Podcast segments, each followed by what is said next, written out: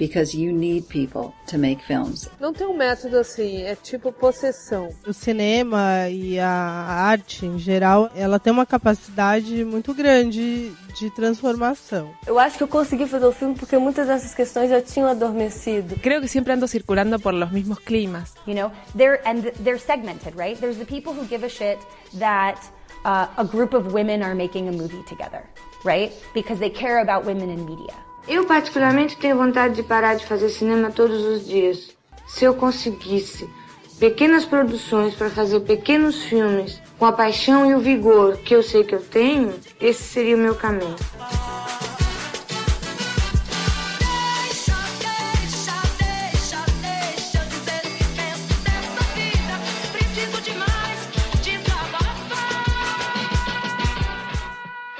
Feito por Elas, o podcast que discute o protagonismo das mulheres no audiovisual.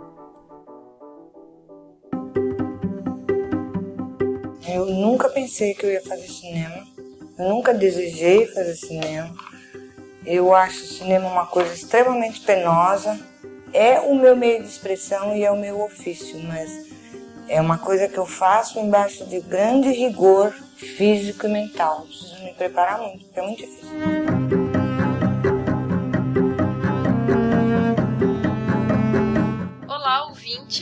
Hoje nós estamos aqui com uma convidada especial, a Iris, que vai falar um pouco sobre o trabalho dela. Oi, meu nome é Rosana Iris, eu sou roteirista e diretora. Eu tenho um curta já gravado que chama Pode Mulher. É, ele foi exibido no Festival de Direitos Humanos, curta-metragem de Direitos Humanos, chamado Entre Todos, aqui de São Paulo, e também na Mostra de Curta Audiovisual de Campinas. E no momento eu estou escrevendo roteiro para edital. É isso que eu faço da vida. Estamos aqui também com as mulheres que fazem parte da equipe do Feito por Elas, a Michelle e a Estefânia. Olá. Oi, é, aqui é a Michelle, eu sou mediadora e organizadora do Leia Mulheres de São Paulo e atualmente também sou colunista do blog O Espanador. É, eu sou Estefânia Amaral, eu ainda estou no Cinema em Cena mais autoralmente, porque o podcast do Cinema em Cena acabou, eu tô escrevendo às vezes no meu blog, meu blog homônimo, lá no WordPress, e colocando disquinhos do amor no Discos da Estrela no Instagram. E eu sou a Isabel Wittmann, do Estante da Sala. Você está escutando Feito por Elas, o podcast que discute o protagonismo da mulher no audiovisual. Hoje nós vamos falar sobre o cinema intenso da diretora e roteirista brasileira Ana Carolina. A Ana Carolina Teixeira Soares, ou simplesmente Ana Carolina, nasceu em São Paulo dia 27 de setembro de 1949. Ela cursou a faculdade de medicina com especialização em paralisia cerebral no departamento de fisioterapia da USP. Com uma passagem pela Faculdade de Ciências Sociais na PUC de São Paulo, se formou em cinema na Escola Superior de Cinema São Luís e iniciou sua carreira cinematográfica como continuista de Walter Hugo Cori no filme As Amorosas, de 1968. Até meado dos anos 70, dirigiu curtas e médias documentais.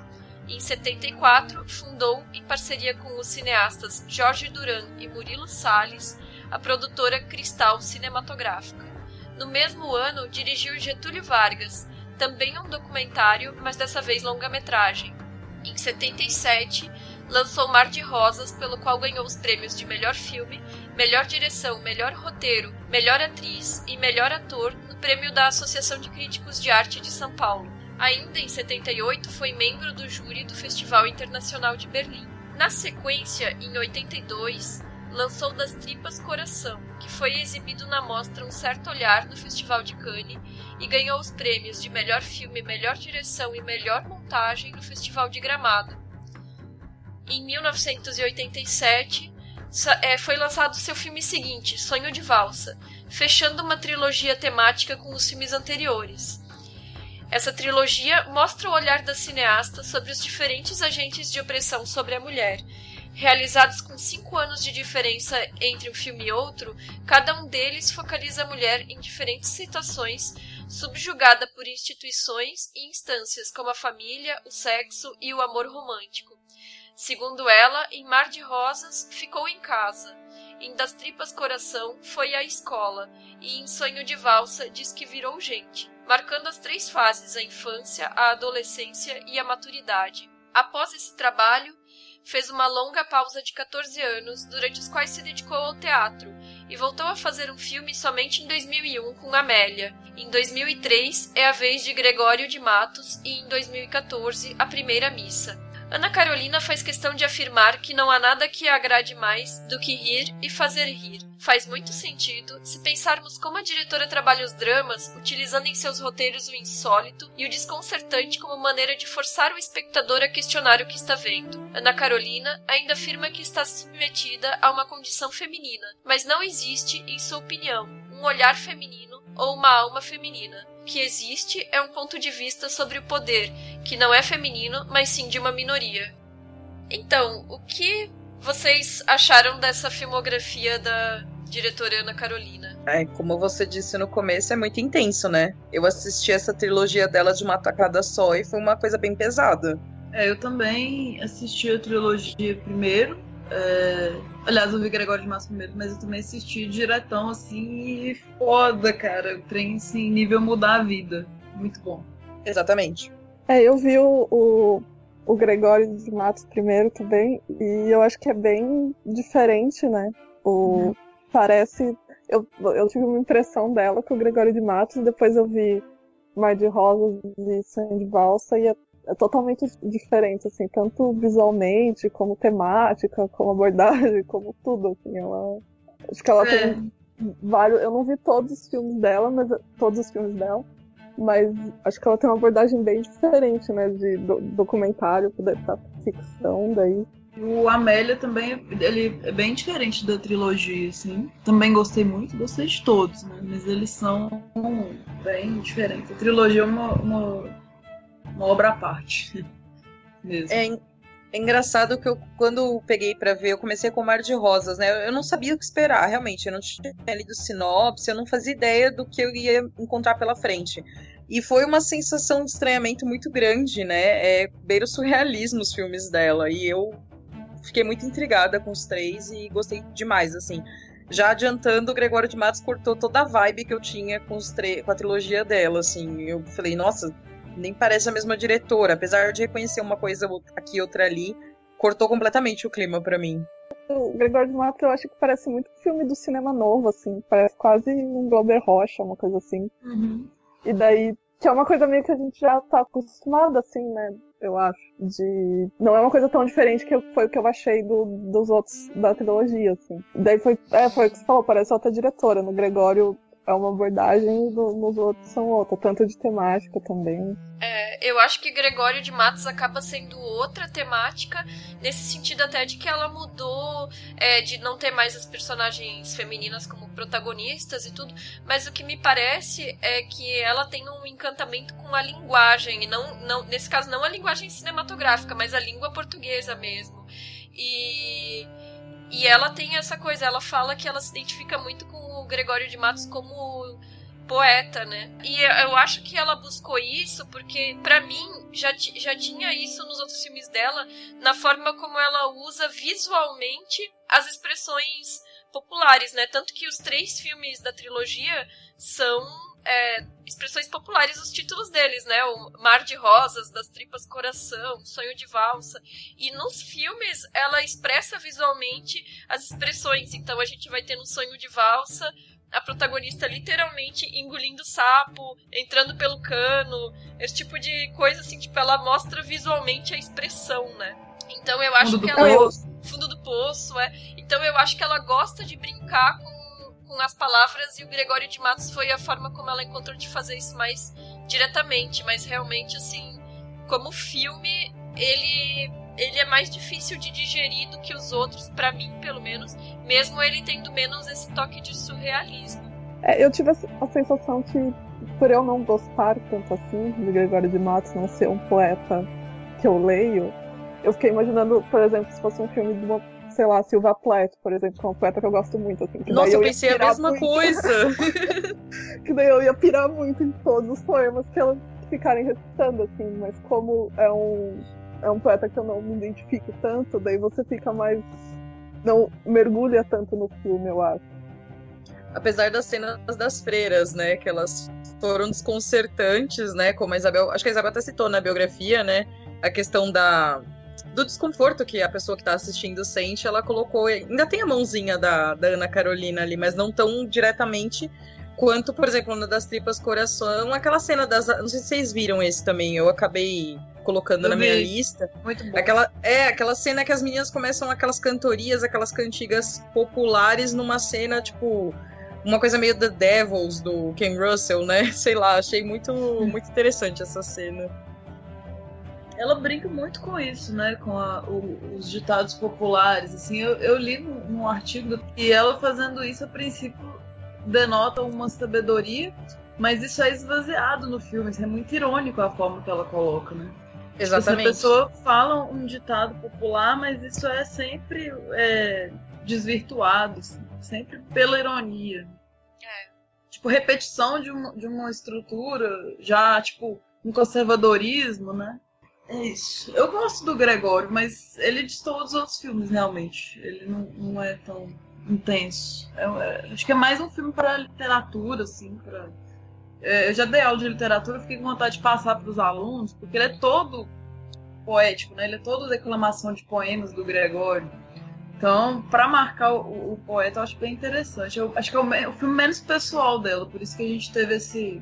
Mas tem a Marília Gabriela, que eu, assim, eu achei maravilhosa no filme, e o, o Ali Salomão, na né? última. A primeira atuação dele no filme, poeta importantíssimo, poeta marginal, e foi tipo a última aparição dele, assim, ele logo depois ele morreu. Então, até gosto mais do filme depois de ver essas coisas. E eu achei a estética dele massa também, ele ser sépia, sabe? Vocês assistiram outros filmes além da trilogia dos filmes delas?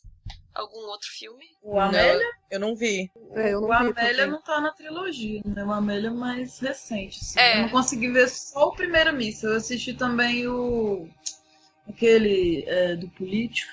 Getúlio Vargas. Getúlio Vargas. É, assisti o Getúlio Vargas também.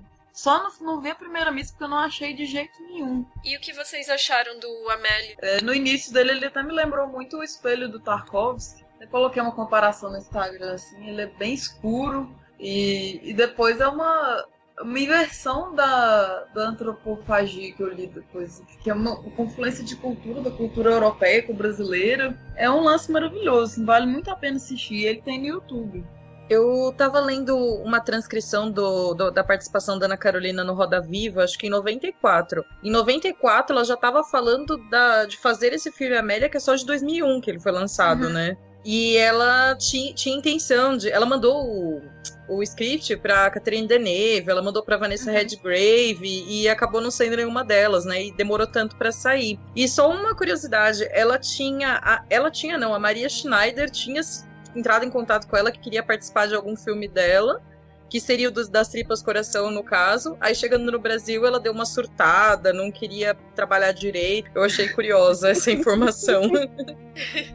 é, tem isso mesmo. O filme é de 2000 oficialmente, mas eu li também no artigo que ele começou a ser feito nos anos 90 mesmo. E até dá, dá pra perceber isso no filme, assim, que, que a qualidade da gravação e tal. Ficou muito tempo sendo produzido por falta de recurso. E é engraçado porque a personagem da Miriam Muniz, maravilhosa, que tá em todos os filmes da, da Ana Carolina, ela fez Nina. Ela é a Dona Eulalie em Nina. Eu já era apaixonada com ela. Não sei se vocês viram Nina com a Guta Stresser. Maravilhoso. Sim. Maravilhoso. Amo, amo, amo. É. É, Miriam Muniz é... tá nele. É, aí ela fica falando no Amélia o tempo todo assim: cadê o dinheiro? Cadê meu dinheiro? durante a produção tava acontecendo isso, assim, tipo, não tinha muitas recursos a quantidade suficiente de recursos, por isso que ele demorou tipo uma década para ficar pronto e tal. É, a, questionaram a Ana Carolina mesmo nessa entrevista por que a demora entre um filme e outro, né? E isso me lembra o debate que eu fui aqui no CC, CCBB, né? Que perguntaram para as diretoras por que demora tanto tempo entre um filme e outro. Gente, dinheiro, né, basicamente. Uhum. Sempre. Sim. Ideias, ah, não. O problema não são a, a, é o dinheiro sempre. Só um comentário à parte, assim, a, a Agnes Varda, ela foi receber um prêmio agora no. Acho que foi em Cannes. E ela falou que ela tá, tipo, ela tá cansada de receber prêmio, ela precisa de financiamento dos filmes dela. Eu pensando assim, ela não tem financiamento pra filme, imagina, tipo. É. Quem tá começando. É. É, e é interessante a Amélia também, que a Marília Pera, no caso, é a Amélia. Mas ela aparece pouquíssimo no filme, assim, é só algumas cenas, então. E, e é o filme é justamente sobre a ausência da Amélia. Então é, é maravilhoso. Vocês precisam assistir quem não viu, façam isso. É, é a partir de uma história real que, que foi feito o roteiro, que foi a visita da atriz de teatro Sarah Bernard no Brasil em 1905. E aí o único fato que, que a Ana Carolina tinha é que ela machucou na peça de, de Tosca que ela representou aqui. Machucou feio. Aí, a partir disso, ela fez um roteiro maravilhoso, concluindo as pessoas do interior de Minas, assim, com a cultura europeia. Então, é um dos melhores. Assistam. E o Getúlio Vargas, ninguém viu? Não, Cara, eu acabei não tendo. Eu vi o Getúlio, também tem no YouTube. Mas o Getúlio é, é bem esse documentário que era feito na época, assim, dos anos. Acho que ele é dos anos 70. Começo dos 70, né? É. é. Eu vi um outro também do Getúlio, do, do Juscelino Kubitschek, que é a mesma coisa. Assim, são várias. É uma compilação de imagens de arquivo em preto e branco, algumas apenas em, em movimento, muitas fotos, né? E uma narração tipo de Hora do Brasil, assim, sabe? Narrando fatos históricos. É isso, assim, é, é instrutivo e tal, mas é um, é um, filme de aula de história. É isso. Deveria esperar muito mais, não. É isso. É, tem um, um, curta também, de 1968, que chama Lavrador, que é do Paulo Rufino. E a Ana Carolina, ela tem coautoria desse curta, mas ela não é acreditada. Ela chegou a confirmar a coautoria, mas ele também é muito difícil de achar, não consegui ver não. Olha, eu queria que você me ajudasse a encontrar um jeito de continuar o nosso casamento. A porcaria do nosso casamento. Olha, eu queria encontrar em você um meio de continuar a minha vida. Sabe o que eu vou fazer? Vou procurar no dicionário e no Código Civil a definição de casamento e dar para você. Assim você fica sabendo de uma vez e pode levar sua vida como quiser sua vida e seu casório. E a sua vida? Pode levar é sua, sua vida, vida como quiser. Casamento pra cá e vida pra lá.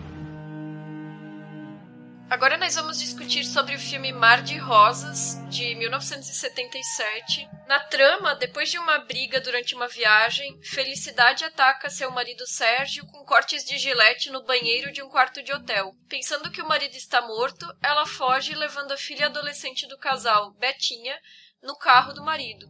Pouco depois, ela percebe que está sendo seguida por um homem. Tem início aí uma trajetória em que mãe, filha e perseguidor vão vivenciar momentos com toques de surrealismo e encontrar personagens inusitados pelo caminho. É, esse filme realmente tem muitas coisas inusitadas e muita coisa de experimental mesmo em termos de, de linguagem, de roteiro nas falas dos personagens. E como vocês se sentiram assistindo ele? É uma catarse, né, cara? É muito louco. Aquela menina doida e tal, e, e agindo, né? Ela não, ela não tem tempo de fazer os questionamentos que a mãe dela faz. Ela simplesmente pega e toma atitudes drásticas, assim, agressivas. E aí fica aquela disputa entre ela e a mãe e tal. É muito louco, assim, gostei demais. Eu também gostei muito. Eu não estava preparada porque pro, pro, pro filme, assim. Eu não, não fazia ideia de como era o cinema da Ana Carolina. E eu fui pega, assim, muito de surpresa, porque você começa a se perguntar, gente, o que que tá acontecendo aqui? Aí até você falar, não, não vou tentar entender, vou simplesmente assistir leva um tempo, mas quando você entra na história, cara, é um dos melhores filmes brasileiros que eu já vi. Uma amiga minha tinha me indicado Ana Carolina há um tempo, me dizendo: Mar de Rosas é meu filme preferido brasileiro. E olha, eu entendo por quê. Eu achei muito, muito bom, assim, principalmente pra época, por ser uma diretora mulher, né, com não tantos recursos.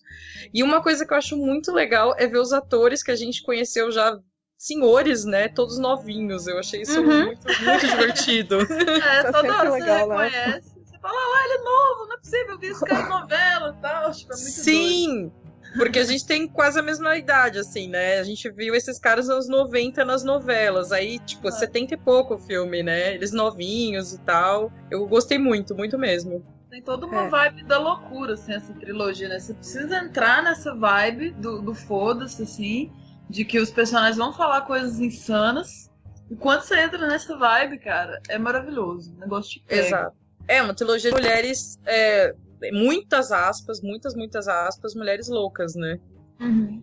É, loucas no sentido que, ela, que elas transgridem de alguma forma, né? Elas não. Exatamente. Elas não fazem o que você espera delas, né? Muito principal, é, principalmente no Mar de Rosas, a personagem da filha, né? Da Betinha, né? O nome dela. Isso.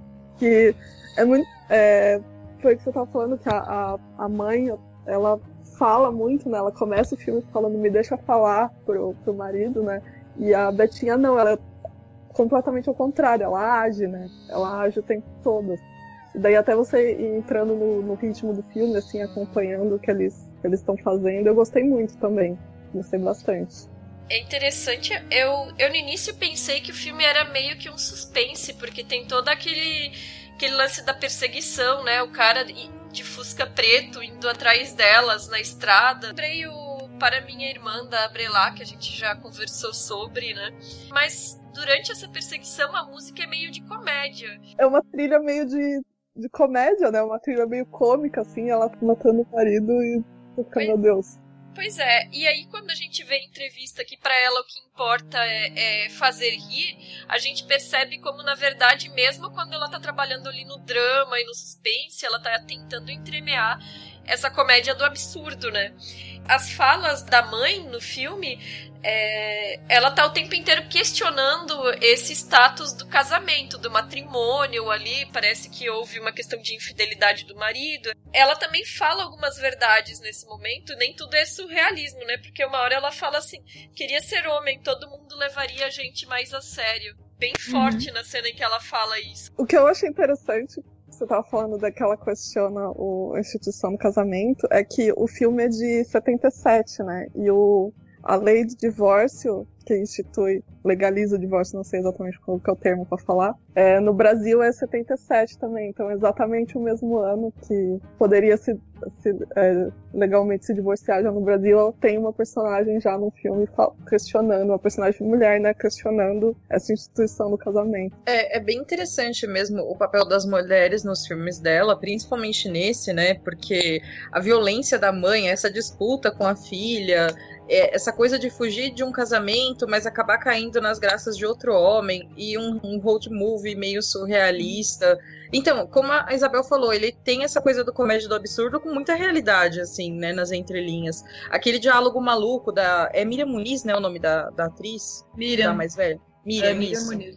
É, aquela cena dela, é o Ari Fontoura também ali, né? Aham.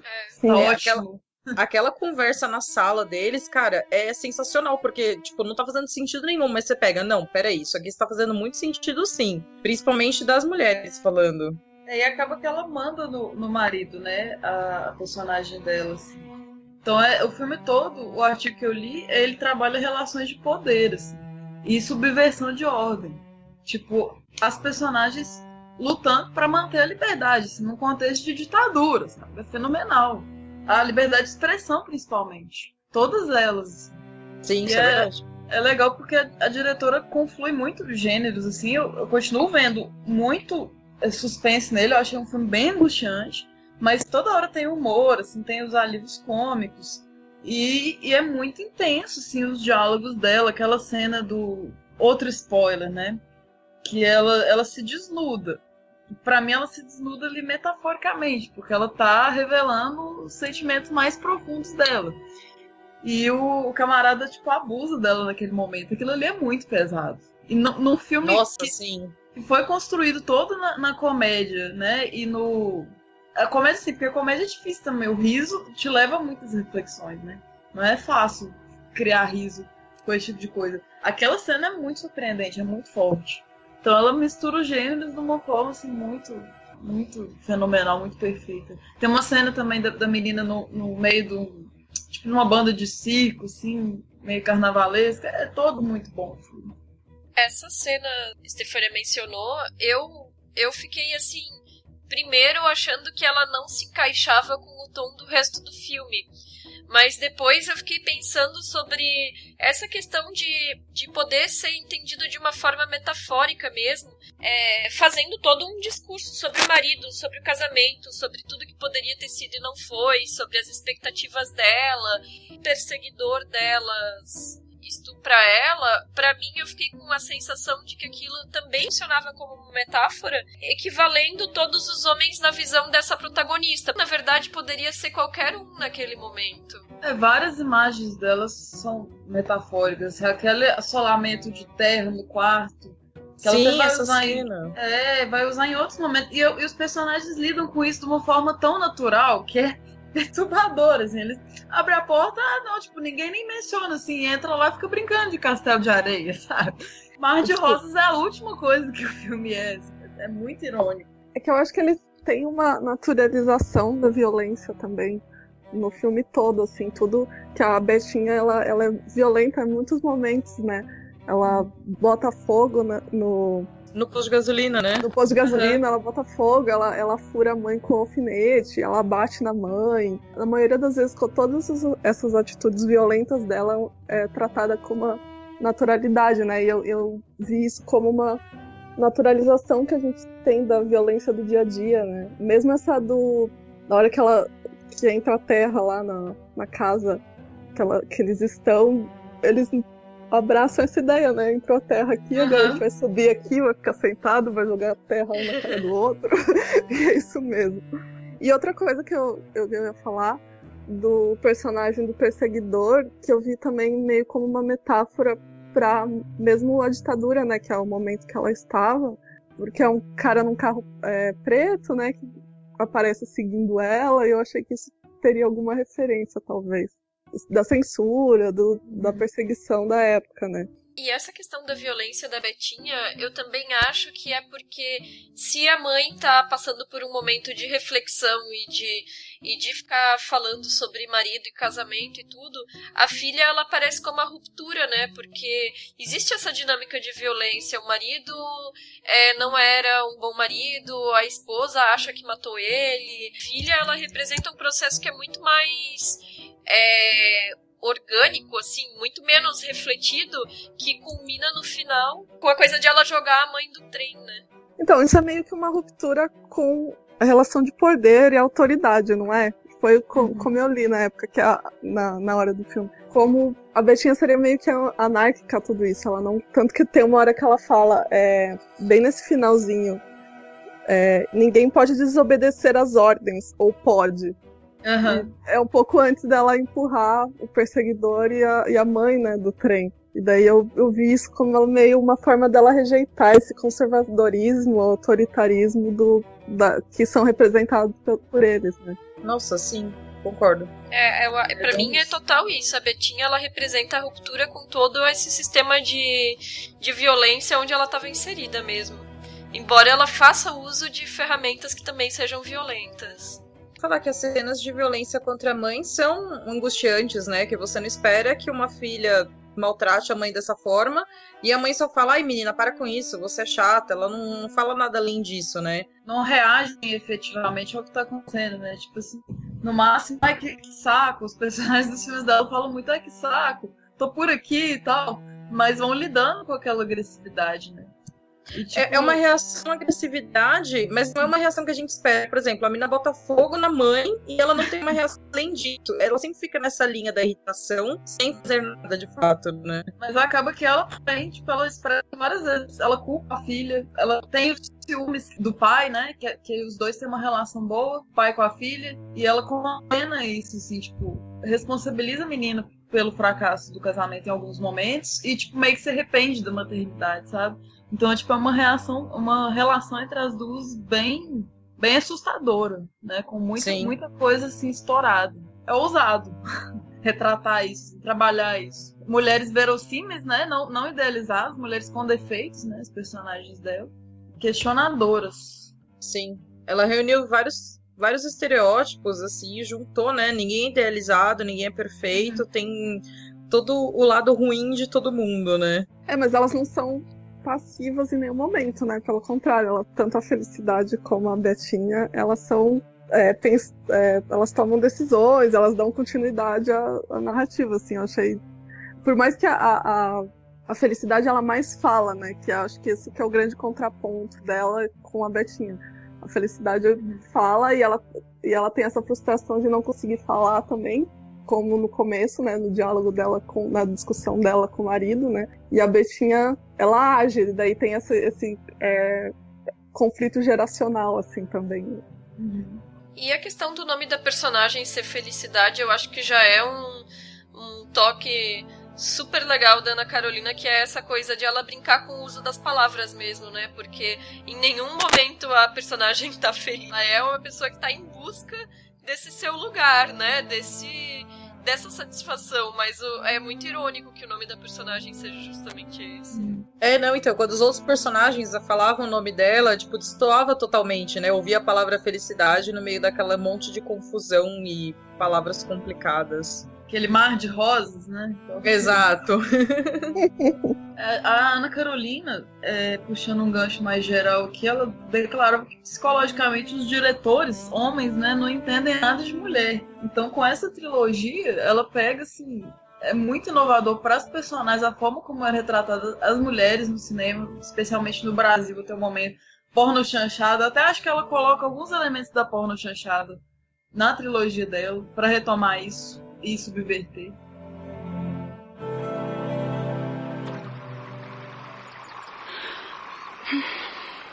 É fundamental engolir sapos. Mas nos leva embora a imaginação, né? E a imaginação, assim como o amor, está onde está o coração.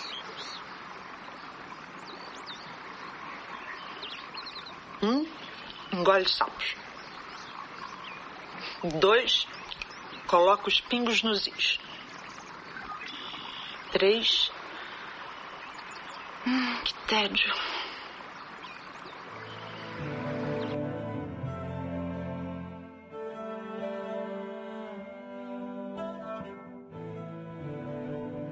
O segundo filme da Ana Carolina que a gente vai conversar sobre é o Sonho de Valsa de 1987. É, nesse filme, a protagonista, que é a Teresa, ela tenta deixar o passado, a família e os valores para trás. Com 30 anos de idade, ela vive com o pai e o irmão e está insegura com o fato de não ter se casado nem se realizado profissionalmente. Ela busca um príncipe encantado e, por meio de relações com vários homens, procura sua própria identidade e felicidade, mas em sua dolorida trajetória vai se instalando a consciência de que príncipes encantados não existem. Esse filme é foda.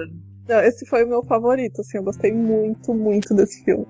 Acabou assim, eu falei, gente, essa mulher é maravilhosa. Cara, eu amei esse filme. Emoções muito intensas. A protagonista, assim, é uma jornada. É, é tão doloroso, a gente sente cada etapa do crescimento dela, assim, é nossa, maravilhoso, maravilhoso. Não tem nem o que dizer. Eu acho massa também que o filme ele vai evoluindo ao longo. Ele vai evoluindo junto com a personagem. Então, assim, começa um filme. Ela bonitinha, dentro de casa, nem Mato Grosso, coisa mais linda da minha vida, nem Mato Grosso, que é o irmão dela, né, no caso. E, e aí é um filme que, que tem um, formato mais novelesco, assim, tipo, ela tá lá com o pai dela, depois ela vai pra uma festinha. Então é tudo bem conservador. Aí de repente a personagem vai evoluindo, vai virando uma loucura a vida dela e, e, e imagens fantásticas, efeitos especiais, surrealismo, sabe? Piração. É, você parece que você tá sonhando, assim. É muito foda. E, e, um diálogo dela constante que parece um monólogo, na verdade, né? Parece que ela tá falando dentro da cabeça dela, assim. Nas paranoias dela, nos questionamentos, né? Durante o amadurecimento dela. O filme começa com essa estrutura meio novelesca, como você falou, né? Mas já tem umas pitadas estranhas, né? Da relação dela com o irmão, da relação pai. dela com o pai. E uhum. naquela festa que tudo culmina, né? A gente fica, gente, o que que tá acontecendo aqui? para onde que isso vai? E de repente tem uma orgia bissexual com bode, cara. E aí você começa, caralho, que coisa foda. e ele também, ele me, eu até comentei com a Isabel, eu gostei desse filme, ele mexeu demais comigo, me deixou mal pra caralho. E filme bom para mim é o que me deixa mal, assim. Essa é uma das minhas das minhas formas de analisar a qualidade de um filme, né? E ele me deixou péssimo, porque ele é um também A, a Ana Carolina é muito de metáfora, né? É a metáfora da mulher que já chegou nos 30 e que tem que estar tá casada com um homem e ter filhos e uma vidinha super regrada, né? E ela tá totalmente fora disso e isso pega muito pesado, assim. Eu amei esse filme. Eu acho que a gente consegue ver também uma evolução da Ana Carolina como diretora, que eu acho que no, no Mar de Rosas, eu acho que o principal do Mar de Rosas, assim, é o, o roteiro, é o diálogo dos personagens. Eu acho que ela já é uma diretora muito mais completa no, no Sonho de Valsa, ela em linguagem, em mise-en-scène, eu acho que ela chega no seu auge, assim, principalmente pelo que se falou, assim, das partes do surrealismo, que a gente começa, meu Deus, o que tá acontecendo?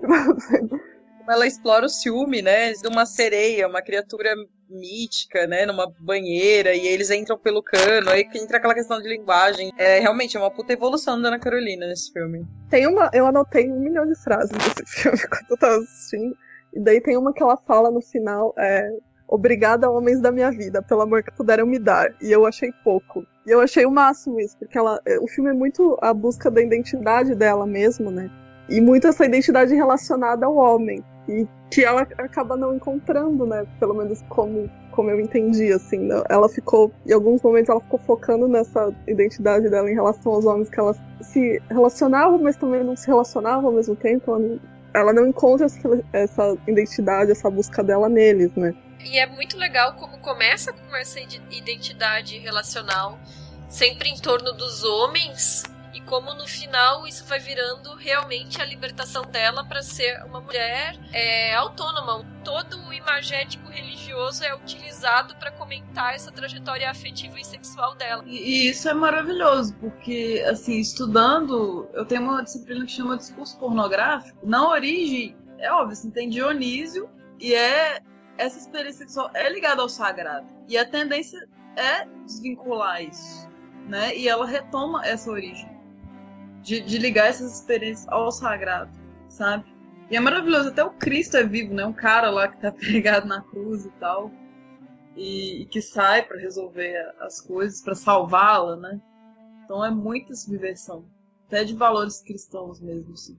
E o que eu gostei também é essa subversão também que ela coloca da. Aquela cena, né, do Tô com a suruba, com o bode, os dois homens, eles estão numa intimidade que não é algo que você espera para homens heterossexuais, entre aspas, né? E, tipo, é tudo muito bonito, eu achei. É um filme esquisito, com muitas nuances estranhas, mas, tipo, eu gostei muito dele tem um, um, momento que eles estão, tipo, não soterrados, mas tem, tipo, uma montanha de glitter, assim, que eles estão em cima. Sim! Igual na terra lá do, do é, Mar de Rosas. E eles lidam naturalmente com isso, assim, tá de boa tal. Ela, toda, ela também, igual no Mar de Rosas, ela, ela vai ficando detonada, né? Toda suja, toda rasgada no processo dela, né? E ela tá, ela tá de branco o filme todo, né? Uma coisa que eu reparei. Sim. Uhum interessante, né, pensando nisso que a Isabel falou, do catolicismo, né, da religião presente, assim, ela tá meio como se fosse uma noiva, né, entre aspas, o filme todo. Uhum. O pingente que ela usa o filme inteiro e ela vive repetindo para as pessoas que ela ganhou de presente do pai dela, né? Então da fica, cruz, né? É, Sim. é, é um crucifixo, então fica essa metáfora que ela herdou do pai essa cruz né, que no final, literalmente, ela vai ter que carregar uma cruz no filme antes de ela se libertar, né, e, e, e terminar o filme uma mulher inteira. E ela quebra o teto de vidro no final, né, gente? É, fantástico. Sensacional. E essa questão religiosa traz desde o, das tripas coração, né? Que são várias garotas num colégio interno, religioso, que tem um professor homem e um monte de mulher. As diretoras têm uma relação meio um pouco intensa demais entre elas e com esse professor. E também tem uma cena em que uma menina, durante a missa, é, abaixa a calcinha e começa a fazer xixi assim, na frente de todo mundo. Então ela já começa a questionar a religião nessa parte, idade, religiosidade, violência, sexo, tudo muito misturado, e ela cria esses pequenas pérolas. Um texto super poético, os personagens eles não falam como pessoas é, comuns conversariam. E isso é muito bonito, assim. O filme dela, ele, não funciona como um filme ficcional, entre aspas, normal, assim. Poético, de brincar com surrealismo, metáforas visuais. E imagina tudo que passa pela cabeça dela para conseguir transformar isso numa história coesa. Muita referência, muita criação aqui. Nossa, dá uma senhora tese, é, tese de mestrado essa trilogia dela, né? Tanto a questão de linguagem quanto visual, as atuações. Aliás, as atuações são muito sensacionais. Eu eu, é besteira isso, mas eu tinha um leve preconceito com filmes nacionais quando eu era mais nova. Não sei, eu não sei o que, o que eu achava. Mas as atuações desses atores são muito viscerais, cara. Tipo, não é uhum. qualquer um que consegue fazer aquilo, como vocês falaram, né? É uma questão de absurdo sendo tratado de uma forma normal. E o jeito que eles fazem é tipo, ah, eu vou assistir isso aqui que é de boa, super aceitável. E não, são coisas muito, muito bizarras. É a Xuxa Lopes, que é a, a Tereza, é fenomenal. Eu já vi ela em alguma coisa ou outra, assim, da Globo, mas eu não lembro no que, assim. Alguma novela, alguma coisa. Mas ela é uma atriz, assim, perfeita. Exatamente, a gente tá acostumado a ver esses atores em papéis tão redondinhos, né, de novela e tal, e aí esse filme experimental, assim, foi bem que um choque para mim. É, outra coisa que eu ia falar do filme é que ele é.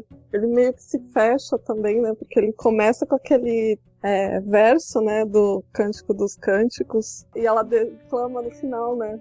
O sustentar-me com flores, confrontar-me com maçãs, porque estou doente de amor. Eu achei bem legal isso. Ele, ele só aparece escrito, né? No começo tem um nome, isso que eu não lembro agora. Quando o filme começa e aparece a citação, né? E no final a personagem mesmo fala. É, tem, tipo, é tipo uma epígrafe, é isso que eu pensei. Em, em texto escrito é epígrafe, em filme eu não sei se chama epígrafe também. E tem aquele gatinho também, né? Que começa a cena congelada no rosto dele. Que é engraçado, um gatinho é, filhote siamês, assim, o Feline, meu gato.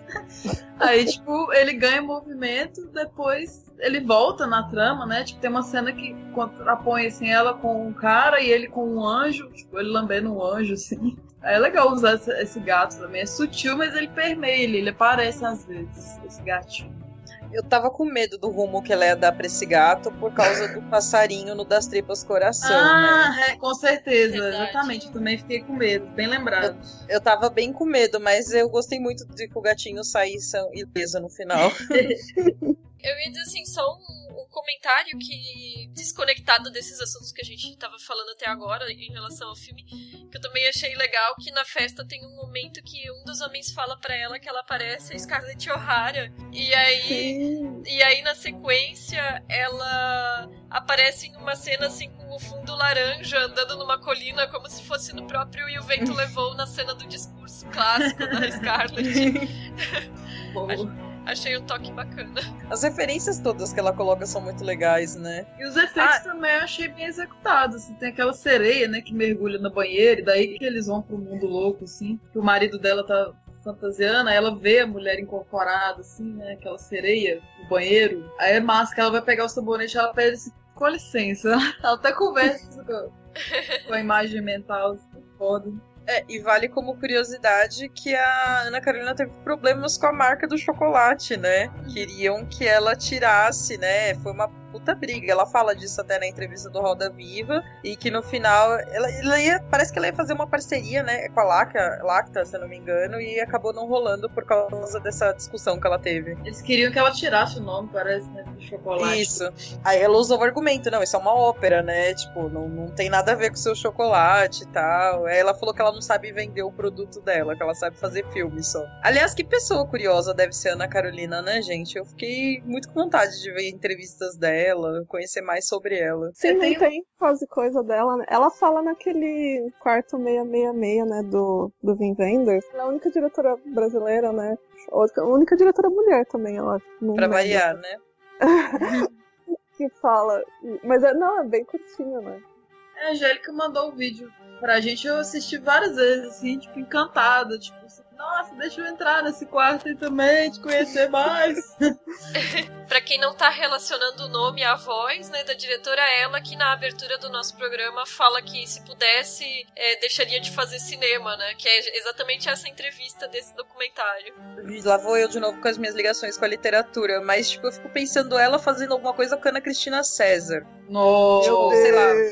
É, o que acontece. Adiantando pro último assunto, que é o Gregório de Matos, imagina ela filmando alguma coisa da Ana Cristina César. Pra mim ia ser, tipo, a perfeição do cinema brasileiro, cara. Carregado de mim, ando no mundo, e o grande peso embarga-me as passadas que, como ando por vias desusadas, faço o peso crescer e vou-me ao fundo.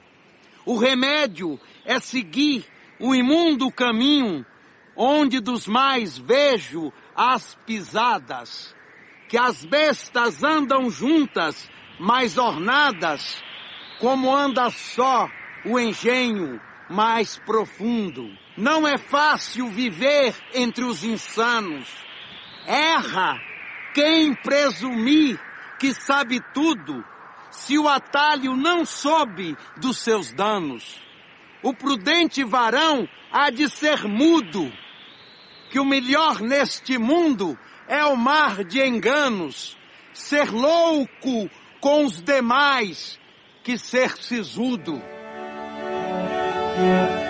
Aproveitando o gancho aí da fala da Michelle, a gente vai comentar sobre o penúltimo filme da Ana Carolina, que é o Gregório de Matos, de 2003, que trata justamente da vida do poeta irreverente com o mesmo nome que viveu na Bahia no século XVI. Ele era apelidado de Boca do Inferno e usava sua poesia transgressiva contra a elite da época. Então. É, eu, eu, queria fazer um comentário sobre o que eu li, que quando eu vi o filme, eu, foi o primeiro que eu vi, né? E eu achei muito diferente dos outros. E daí eu fui ler sobre ele e a Ana Carolina estava falando que é, se o Glauber tivesse vivo, talvez eu chamasse para fazer o Gregório. Eu fiquei pensando lá, ah, eu tava com o Glauber na cabeça durante o filme todo, porque eu achei ele muito, nossa, muito um filme do Glauber Rocha, assim, muitas coisas. Daí eu acho que como ela tava com ele na cabeça, isso eu acho que meio que transparece durante o filme, assim. Bacana ela ter conseguido colocar o Ali Salomão assim também, falecer, né, no mesmo ano, porque poeta e tal, certamente não teve tanta dificuldade de saber os poemas de cor do Gregório. Assim. Não, nessa entrevista que eu tava lendo, ela falou que ela queria um poeta pra. Ela não queria um ator, ela queria um uhum. poeta pra fazer o Gregório. Por isso que dela pensou no, no Glauber, porque ela achou que o Glauber seria um poeta do, da Bahia de alguma forma, assim como o Gregório. É, eu gostei muito do filme também, é, o fato dela usar a sépia, usar um, um poeta mesmo. Aliás, o cara, ele, cara, ele é muito bom, assim, ele declamando os poemas e tal. Só que eu tenho meio que o problema que a Iris teve. Os poemas dele não me chamam muita atenção, nunca me chamaram, assim, e eu teria surtado muito mais se fosse, sei lá, tipo, Sylvia Plath, Anne Sexton, ou a própria Ana Cristina César. Cara, sério, eu, fiquei o filme inteiro pensando. Imagina alguém declamando coisas da Ana Cristina César na direção da Ana Carolina. Teria sido tipo, o meu filme da. Nossa, Hilda Hilst. Sim, Perfeito. exatamente. Perfeito. Ou de todas, né? Um pouquinho de cada em cada, blo... em cada bloco, né? A dica aí, Ana Carolina, se você tiver nos ouvido, faça isso por favor. Por Adapta, gentileza. É, adapta o caderno rosa de Lori Lambíqua da Hilda, vai ser massa. Amiga, esse livro é muito pesado, ele acabou eu comigo. Sei, mas imagina ela pensando que coisa maravilhosa. É, e ela ia dar um jeito de fazer ficar muito. Não que a Hilda não tenha deixado muito bom, mas é, é. é muito pesado. Muito, mas não foda demais, tem que ter, tem que ter algo da Hilda. Eu gosto do Gregório, assim, eu acho que foi, foi bom, mas é, não é o, é o, mais, é o menos pessoal dela, então não bateu tanto igual os outros. É, e por ser um poeta homem também, né? Não sei, tava rolando uma identificação muito forte com as mulheres dela. Aí quebrou para mim um pouco a identidade. Mas reconhecer é filme muito bacana. Parece realmente que rola um certo distanciamento, porque ao mesmo tempo que ele tem essa coisa transgressora, mas a poesia dele não é não é intimista, né? É só provocadora. E os outros filmes traziam essa carga intimista muito forte. Se tivesse feito um filme estruturado mais ou menos no mesmo esquema, misturando o documental com o ficcional, mas que abordassem essas escritoras que têm é, trabalhos tão intensos, eu também pensei justamente, meio clichê, mas na Clarice, assim, apesar de ser prosa, né? Mas justamente porque ela derrama tanto essa coisa do, do, do subjetivo e do introspectivo no, nos textos dela, né? E não sei, assim, eu, eu gostei do filme, mas ele realmente não se encaixa com o restante da filmografia dela. Que não necessariamente é ruim, né? Claro, assim, é óbvio que uma, uma autora como ela, com a idade que ela tem também, né, tá super é, possibilitada de mudar de estilo, de se reinventar na carreira. Ah, não, com certeza. É mais uma questão de gosto pessoal, o meu caso, né? Tipo, dá para reconhecer muito bem, assim, o trabalho que ela fez Só que eu, como eu já citei algumas vezes, eu tava totalmente baqueada pela trilogia e esse meio que foi um banho de água fria, né? Eu tava esperando mais coisas surreais, assim, e de repente veio uma coisa mais amena, mas ainda provocadora, claro, tanto pela poesia quanto pela forma como ela filmou, mas não tinha a carga intimista que eu tava esperando. No Amélia, ela também retoma o Juca Pirama do Gonçalves Dias. Então, assim, a gente vê que a, a autora, né, que é a diretora, é muito fã de, de, de poesia e, poetas. E aqui ela, de novo, traz essa temática da religiosidade, né, que... Porque tem um momento do filme que até tem a questão das freiras, claro, né? Mas também tem um momento que tem uma fala que eu achei bem interessante, que foi falado: tratam Deus por tu e o rei por vós. Então é, é colocado assim o, o, com Deus uma, uma relação mais de intimidade e com a realeza uma relação de respeito maior, né? E, e tá sempre questionando essa questão das instituições, né? Então é bem interessante também. É, e o Gregório, sim, ele é o, o boca do inferno, ele já usava, tipo, palavrão, assim, coisas muito perturbadoras. E isso ainda é assustador eu vejo, se eu olhar uma pessoa declamando um Gregório de Massa, falando, não é possível que é dessa época, sabe? Ainda é, choca, né? Não ainda choca. É. e é legal também o filme todo, eu achei ser todo assim, declamado pelas pessoas, porque a poesia, os poemas, né, do Gregório ainda eram transmitidos por, oralmente, assim, sabe, de um para o outro, na voz das pessoas tipo assim, repetindo o que ele falava. Então essa tradição oral no filme também achei interessante ela preservar. Mas é um acesso um pouco mais complicado mesmo. Tipo é, eu fiquei pensando um, um durante todo o filme se fosse um poeta que eu me relacionasse mais, assim, que ia ser incrível, eu ficava pirando. Mas como esse distanciamento, acho que se deve a isso, pelo menos pra mim. E eu, eu gostei muito da fotografia, CEP, eu achei que a ambientação do filme é muito boa. Eu, eu li depois que foi, foi gravado em Niterói, na verdade, não na Bahia, mas eu achei que tá, onde eles gravaram, assim, muito, muito bem ambientado. A fotografia CEP, pra dar essa cara de de datado, né? Essa cor de passado, assim, achei bem dramático, achei ó, ficou bem bom. A declamação, né? É bem forte mesmo, como vocês falaram. É, de novo, Marília Gabriela, achei maravilhoso papel dela. Eu também gostei, eu li algumas críticas da, da atuação dela, mas eu acho que foi, foi bacana a atuação dela. Tá um pouco teatral, né? Mas acho que a situação pede também, né? O filme é, é teatral, teatral, né? É. é. Exato. E engraçado como ela usa também a, a atriz que fez a Betinha no Mar de Rosas, ela usa em todos os filmes, né? Uhum. E você vê ela de adolescente, não tão adolescente que ela devia ser mais velha no primeiro filme, né? Mas ela ficando mais velha e tal. Eu, eu, eu acho curioso acompanhar isso na carreira de atores, que, de diretores que têm seus atores preferidos, né? É, Cristina Pereira, que é a Betinha, é ótima. Isso, ela mesma. Ela usa sempre atrizes, né? Ela repete as atrizes nos filmes, isso é legal. Fica uma, uma característica dela, assim, né? Eu achava, é, eu achava que só o Bergman fazia isso. Aí eu comecei a reparar que vários atores têm seu, seus preferidos, né? E a dinâmica que isso tem na, na filmografia deles. E Dana Carolina é muito bacana. Ela utiliza a Xuxa Lopes mesmo, a, a Gabi... Como é o nome dela? Cristina Pereira, né? É.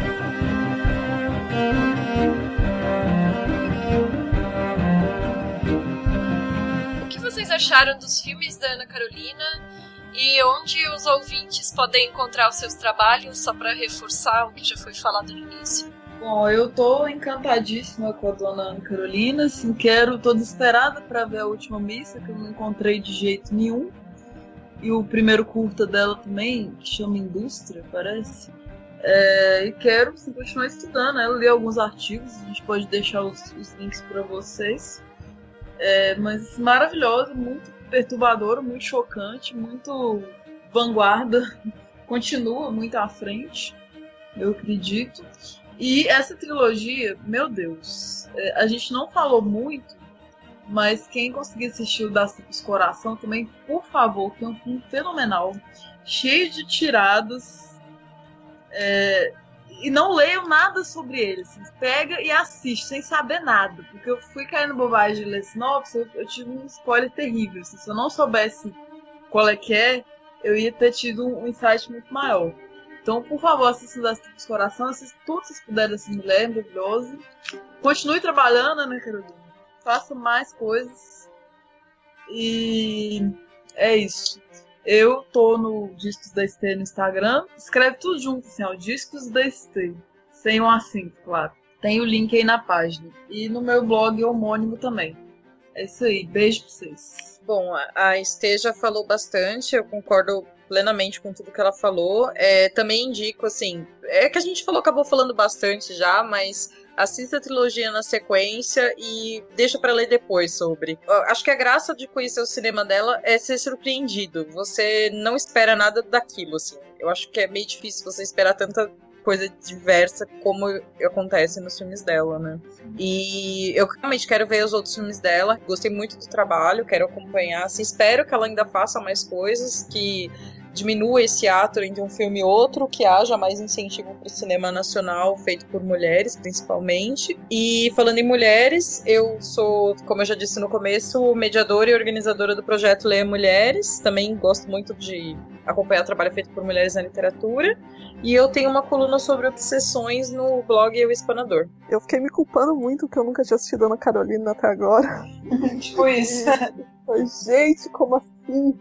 E eu fiquei apaixonada por tudo que, ela, que eu assisti, né? Eu não vi ainda o Nas Tripas Coração. Vocês falarem o Amélia, eu vou assistir assim que possível. Eu não tenho projetos assim, eu tenho meu curta, entendeu? Eu vou deixar o link aí pra vocês, aí quem quiser assistir. Tem essa temática de representação da mulher também. É isso, obrigada pelo convite. Gostei muito, meninas, e beijos. Imagina, foi um prazer te receber aqui. A gente vai deixar linkado o curta da Iris na postagem, então quem quiser assistir é, vai estar disponível aí. Bom, vocês já falaram basicamente tudo, né? Eu gostei muito do, dos filmes dela, assim, eu tô realmente encantada com o Sonho de Valsa, assim, foi um dos melhores filmes que eu vi esse ano. Certamente vai entrar na, na minha lista pessoal de melhores do ano aí no final do ano. É, é muito surpreendente, assim, é um, uma filmografia que eu não tinha contato nem é uma diretora que já é veterana, se a gente for pensar, né? Tá trabalhando aí desde a década de 60, ininterruptamente praticamente, e sempre com uma intensidade muito grande, por mais que que nem Gregório de Matos dividiu um pouco assim as opiniões, mas assim, é inegável é, a autoralidade dela e a intensidade com a qual ela trabalha e a forma como ela reflete sobre os temas com os quais ela está trabalhando e toda a poética que ela coloca nos textos dela. Então, assim, me encantou muito, gostei demais. E para quem quiser é, ler as minhas críticas, os textos que eu escrevo estão disponíveis no estantedasala.com. Para o próximo episódio, a gente vai abordar a filmografia das irmãs Lana e Lily Wachowski. E para quem já quiser se preparar, embora eu acho que a gente vai acabar falando sobre praticamente todos os filmes delas, mas os três filmes escolhidos especificamente serão o Ligadas pelo Desejo de 96, Matrix de 99 e O Destino de Júpiter, que é o último filme de 2015. Para dar o feedback sobre esse programa, você pode deixar seu comentário no, no próprio SoundCloud ou envia um e-mail pra gente no cinemafeitoporelas@gmail.com. A gente também tá nas redes sociais, tem, temos o Twitter, o Instagram, Facebook e o Letterboxd, todos com perfil feito por elas, é só procurar lá que vai encontrar. E quem quiser colaborar com o nosso projeto, ajudar a gente a crescer, ajudar a gente a custear futuras postagens. A gente pretende divulgar mais as postagens no Facebook também para conseguir mais visibilidade. Pode colaborar com a gente através do padrim.com.br ou patreon.com/barra feito por elas. Nós estamos aceitando doações de qualquer valor nas duas plataformas. É isso, pessoal. Até a próxima. Tchau. Tchau.